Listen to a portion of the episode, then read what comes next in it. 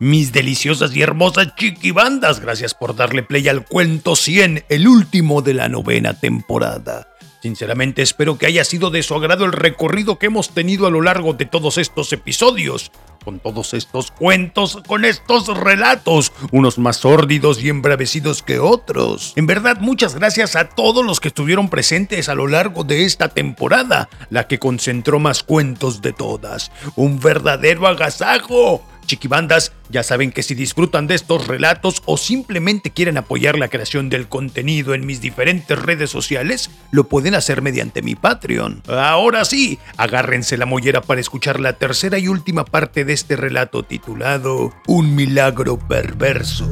Parte 3. Parte 3.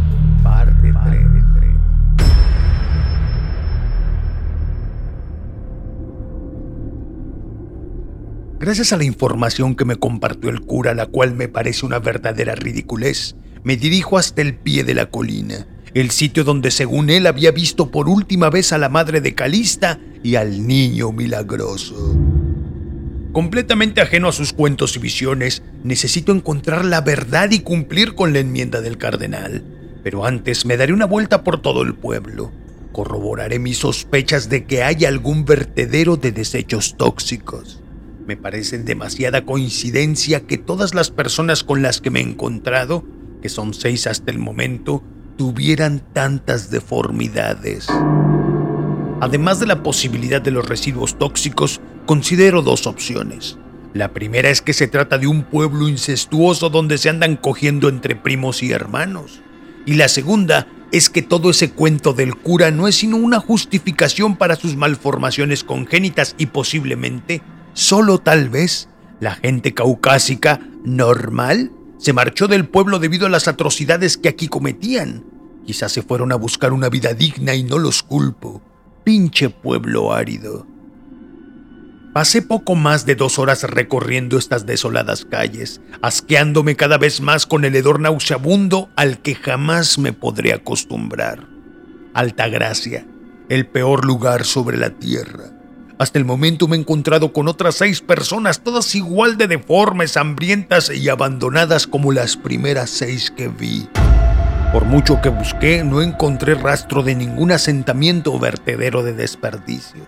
En definitiva, para rastrear más a fondo necesitaría un equipo de profesionales con sus respectivos equipos para identificar la radiación o toxicidad en el ambiente. Sin embargo, por las condiciones en las que está el pueblo y la nula población, no creo que nadie se preocupe o quiera venir a analizar la Tierra, y no los culpo.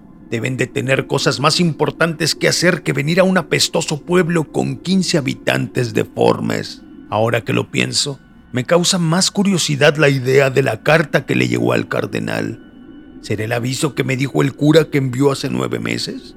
Pero, ¿por qué hasta ahora le habrá llegado? Y si no fue eso, entonces, ¿quién lo envió? Esto está cada vez más enrevesado, justo como los casos que tanto me gustan. El calor y la sed no me dan tregua. Necesito refugiarme con el clima acondicionado del auto y beber del agua embotellada que para este momento ya de estar bien pinche caliente. Pero cuando regreso al camino principal donde dejé mi coche estacionado, me encuentro la desagradable sorpresa de que alguien lo ha golpeado en repetidas ocasiones por toda la carrocería. Salpicaderas, costados, puertas y cofre. Está todo abollado, con los cristales rotos y pareciera que se está hundiendo en el pango. Chingada madre, esto es lo último que me faltaba. Llamo al seguro y pido una grúa. Les envío mi ubicación. Me dicen que esta zona es de alto riesgo, pues casi nadie viene por acá. Me piden paciencia, su unidad más cercana está a 7 horas de distancia. Saldrá de Morelia, pero por los requerimientos de los federales tendrá que tomar ciertas rutas alternas para poder llegar. Justo a esto es a lo que me refiero con las jodidas coincidencias. Ni hablar. Quería largarme antes de que oscureciera, ahora tendré que esperar a la grúa. Y mientras aguardo, me daré el tiempo de seguir buscando esa cabaña a la orilla de la colina. Después de todo, no tengo a dónde ir. Pero antes buscaré a quien le hizo esto a mi coche.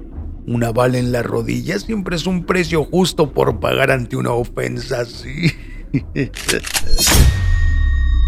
Esto parece un maldito laberinto. Intento avanzar por la calle principal, pero sin importar que tome la desviación de la calle de la derecha o de la izquierda, siempre regreso al mismo sitio. Lo curioso es que cada vez que vuelvo a pasar por el mismo lugar encuentro ciertos detalles distintos, como el número de ventanas de las casas que cambian, algunas veces las puertas están tiradas y otras en su lugar. La dimensión de la calle principal en ocasiones se ensancha y en otras estrecha. No sé si es cosa del cansancio o la insolación, pero ya me estoy comenzando a hartar. Como alternativa me subo a la azotea de una casa y comienzo a saltar sobre los tejados. Desde aquí, el pueblo luce diferente, más pequeño de lo que pareciera al caminar a nivel de la calle.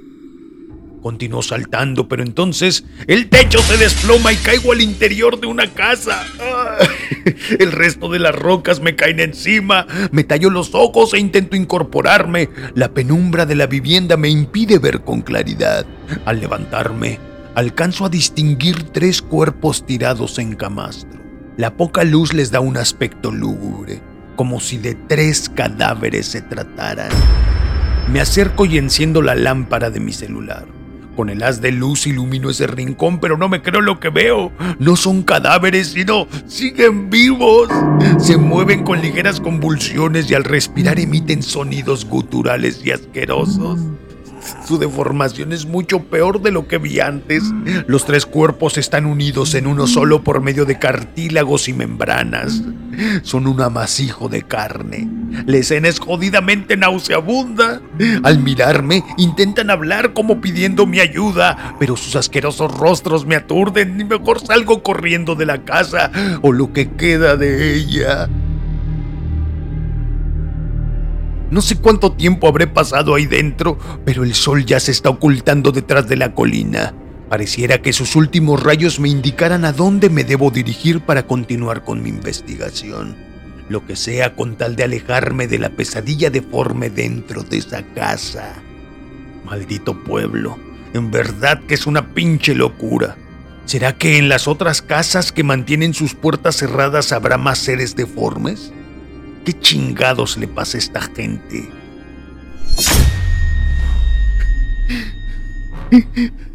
Corro, corro como jamás antes lo había hecho. Las piernas ya me duelen, los ojos me arden y las manos me tiemblan.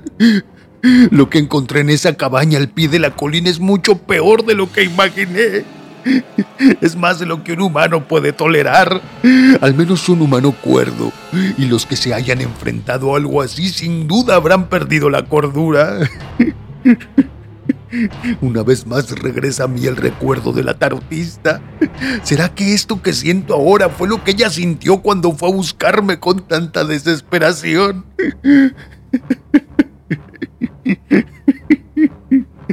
Lo cierto es que con lo que hay en esa caballa me queda claro, me queda claro lo equivocado que estaba. Si existe algo más grande que nosotros, si existe el mundo paranormal, pero no es como lo imaginamos, es mucho peor. Lejos de todo ese teatro de cruces y rosarios, de rezos y libros sagrados, de vírgenes y santos. ¿Cómo me gustaría haber permanecido en la ignorancia, lejos de esta horrorosa y desesperanzadora verdad? Mientras sigo corriendo rumbo a mi auto, intento marcarle al cardenal, pero la llamada no logra enlazarse. Y no sería para menos, no hay buena cobertura. Y me queda muy poca batería. Me detengo, me detengo un momento para poder respirar. Necesito tranquilizarme. Siento las pulsaciones en mi pecho como si el corazón se me fuera a salir.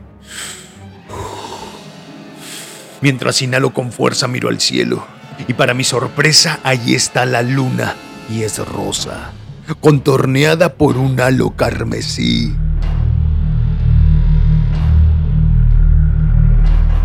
La maldita luna rosa, la luna de la noche de la madre Eva. Justo ahora caigo en la cuenta de lo que la tarotista tanto me quiso advertir. Si yo lo hubiera ayudado en aquel entonces, si yo lo hubiera hecho, ella me estaría ayudando en este momento, me habría retirado el velo de escepticismo de los ojos y posiblemente me hubiera preparado para este momento. Pero mi necedad, mi soberbia me lo impidieron. ¿Qué es todo esto? ¿Qué chingados es esta locura? Al volver al auto lo encuentro más hundido que antes, ya va a la mitad. Dudo que la grúa pueda rescatarlo. Tengo que salir de aquí y escapar de este pinche pueblo. Córrele hasta la carretera. Sí, ahí esperaré auxilio. No me queda de otra. Le estoy enviando un mensaje. Le estoy enviando un mensaje al cardenal con las fotografías de la criatura. Del niño, el niño de los milagros. Él tiene que saber a qué nos enfrentamos. ¿Qué chingados es eso? Espero que él me pueda ayudar. Desde este punto la luna se ve cada vez más cerca, como si fuera a caer sobre nosotros. Sé que eso es imposible, pero así parece. ¿Qué? ¿Qué, es ese ruido? Son... Son todos los deformes saliendo de sus casas. Mueven sus grotescos cuerpos, se arrastran y avanzan con inmundicia por el erosionado suelo. Cuando creí haber visto el más deforme, sale otro que lo supera cada vez, son más y más. Hay algo bien seguro. Aquí ni ocurrió un milagro, ni es un pueblo abandonado. Es un pueblo maldito, plagado por esos seres horribles. Siento que en cualquier momento vendrán por mí. Reviso mi celular. Veo que las imágenes ya se enviaron y el cardenal ya las vio, pero ¿por qué no contesta mis llamadas? Necesito contarle lo que vi, lo que me dijo la anciana Socorro, la madre de Calista y la abuela de esa criatura. Ella, por extraño que parece, no está deforme. No, luce muy avejentada, con muchos años y pena encima. Su rostro arado por las arrugas afirma que no la ha pasado bien, pero al menos, al menos no es un monstruo como los demás pobladores. La anciana me contó lo que pasó. Su versión es muy distinta a la que cuenta el cura. Calista no nació deforme. Lo único diferente en ella fue que nació con labio leporino y el paladar hundido, eso fue todo. Pero el pinche cura y sus feligreses, idiotizados por sus creencias rancias, la señalaron de anormal e intentaron matarla desde bebé. Fue el propio cura quien asesinó al padre de Calista. Es mentira todo eso de que el alcalde fue reelegido varias veces. Eso se lo inventó el chingado padrecito. El muy cabrón terminó encerrando a Socorro y a su hija, que era una bebé. Las puso en las catacumbas de la capilla en el centro de Altagracia, ahí donde tendían las urnas con los restos de los sacerdotes muertos. Pinche viejo loco. Las mantuvo encerradas, las alimentaba si se acordaba de hacerlo. Las torturó y abusó de ambas de todas las maneras posibles. El muy infeliz les decía que por medio de su semen santificado las purificaría, que les erradicaría el mal que ambas llevaban por dentro. Lo cierto es que él era un chingado dismorfofílico que se excitaba al interactuar con personas que él consideraba deformes, y a su ver, Calista lo era. Ahí las tuvo encerradas por 17 años, tiempo en el que jamás mostró compasión ni piedad, sino todo lo contrario. Cada vez se ensañaba más con ellas, en algunas ocasiones las llevó casi al borde de la muerte, que para ellas habría sido lo mejor, pero siempre volvían en sí, como si hubiera un plan mayor destinado para ellas. Pero entonces, una noche de luna rosa, justo como la de hoy, Socorro apeló a la misericordia de la Madre Eva e hizo un ritual un pacto para obtener su libertad y así ocurrió la gestación de aquel que llamaron el niño milagroso. Y sí fue un milagro, porque su alumbramiento sucedió el mismo día en el que la semilla divina se posó en el vientre de Calista. El nacimiento no se dio en público como el cura aseguró, sino una noche anterior. A la mañana siguiente, cuando él bajó a las catacumbas y se dio cuenta de la presencia de esa criatura en medio de las sábanas ensangrentadas, llamó de inmediato a una misa de emergencia para exhibir ante todo el pueblo la llegada de ese mal augurio, de esa malformación, ese ser, según él, enviado desde las fosas del infierno. Y ahora que lo he visto, lo puedo asegurar. A la vista de todo el pueblo, el cura quiso matar a la criatura, pero en el intento, Calista salió en defensa de su hijo y murió a mano del sacerdote y sus acólitos. Fue atravesada en medio del pecho por un crucifijo, acabando por fin con su miseria y su sufrimiento. Pero el horror, el horror apenas comenzaba. En ese momento, como si la criatura poseyera una fuerza sobrenatural y devastadora, hizo estallar la capilla, matando a la mayoría de los feligreses, comenzando así la maldición que hasta hoy se esparce en todo Altagracia, donde todos son sucios seres deformes, develando así su verdadera inmundicia interna. Yo lo vi Vi a esa criatura, ese espantoso ser de aspecto casi indescriptible. Puedo intentar descifrar su forma, pero me quedaría corto con el horror que en verdad representa. Su piel, su piel es gris, de un gris pálido del que sobresalen sus venas moradas. No tiene pies, sino una larga cola que se agita con movimientos vulgares como el de un tentáculo de pulpo. ¿Piernas? No las necesita. Lo vi flotar sobre un pedestal donde lo tiene su abuela Socorro. Lo mantiene siempre alumbrado por una hoguera de un fuego inagotable que parece tener vida y que susurra cosas malas. No tiene manos sino extrañas pezuñas. Del cuerpo le sobresalen puntiagudas espinas que le suben hasta la cabeza, donde se le forma una horrenda corona que le rodea la nuca y la frente y le sube a los lados de forma retorcida haciendo la vez de astas de un carnero maldecido. Y sus ojos, esos ojos, esos ojos jamás dejan de sangrar. Cuando separó sus párpados no vi cuencas vacías, sino un infinito espacio, como si dentro de estos contuviera el cosmos, el universo mismo.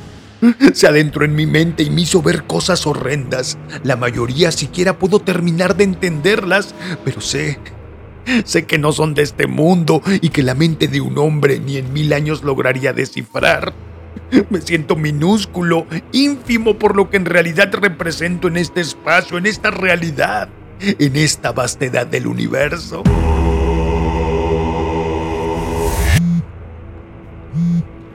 Por fin, por fin el cardenal me ha contestado. Le contaré todo. Seguro él sabrá qué hacer. Cuánta razón tenía la tarotista. En efecto, yo soy, yo soy y siempre he sido la carta del colgado. Este es mi destino. Pero todo el tiempo lo negué porque no podía cargar con el peso de la verdad. No lo soporto más y menos con lo que me confesó el cardenal. Anudo la cuerda a mi cuello y el otro extremo a la viga que sobresale de la capilla. Debo colgarme antes de que la horda de deformes me alcance. Miro cómo mis manos han comenzado a cambiar. Siento que mi rostro también se descompone y los huesos me crujen por dentro. Se deforman rápidamente. Quiero morir siendo yo. Qué irónico. Me empeñé toda la vida en contradecir a los creyentes, siempre intentando avergonzarlos por su devoción y su fe. Pero ahora que sé que la humanidad está sola, deseo creer en algo, necesito encomendarme a alguna deidad, algo más fuerte y grande que yo que me ayude a llenar este enorme vacío. Pinche cardenal. Se confesó conmigo en el momento menos apropiado, me dijo que él no vendría y que no enviaría a nadie, pues no sabía cómo actuar. Nadie en su institución sabe qué hacer ante una situación así. Al igual que yo, está aterrado por mi testimonio y por las fotografías y videos que le envié. Ante la verdad que he descubierto, la iglesia no sabe cómo actuar, jamás lo ha sabido. Todo fueron mentiras. Pregonaban una fe a base del robo de otras culturas más antiguas. Se imponían sobre la voluntad de los demás haciéndoles sentir culpa por pecados que ellos inventaron. Y les salió bien, muy bien. Dominaron al mundo durante muchos siglos. Crearon a un Dios que fuera bondadoso y piadoso, pero caprichoso y vengativo. Olvidaron que esas son emociones humanas. Yo yo he visto a los ojos a un verdadero Dios y es muy distinto a todo lo que nos han hecho creer. No son bondadosos ni les importa la humanidad. Siquiera creo que les interesen nuestros rezos. Su magnificencia y dominio del universo es superior a cualquier idea o creencia del humano. Somos, somos nada y por eso le pondré fin a mi existencia antes de que esa criatura crezca y desate todo su poder sobre la Tierra, eclosionando los huevos que plantará en el centro del planeta. Planea poblar el universo una vez más con la grandeza que alguna vez fueron los seres que emergieron de las estrellas muertas.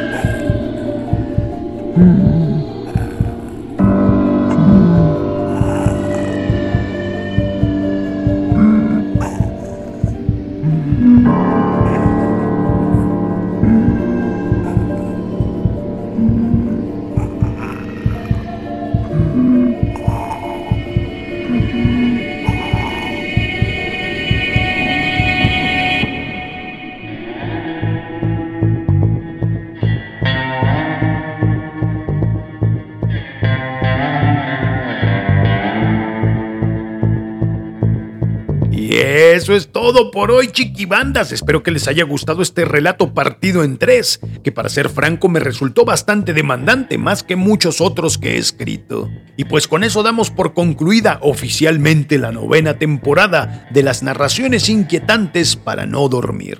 Me tomaré un tiempo para planear la décima temporada, pero no se agüiten. Para que no me extrañen, dense una vuelta a todas mis redes sociales. Allí encontrarán más contenido. En YouTube sale un episodio nuevo todos los lunes de hashtag al dog se le sube el muerto. En Instagram subo memazos y cosas que se me ocurren, además de que ahí me pueden contactar si necesitan asesoría de creación literaria. Y en TikTok encontrarán los casos perturbadoramente ridículos que no sucedieron jamás. Así que hay contenido para mucho rato. Hasta que nos volvamos a escuchar por acá les mando un beso cósmico mutante. Y fin.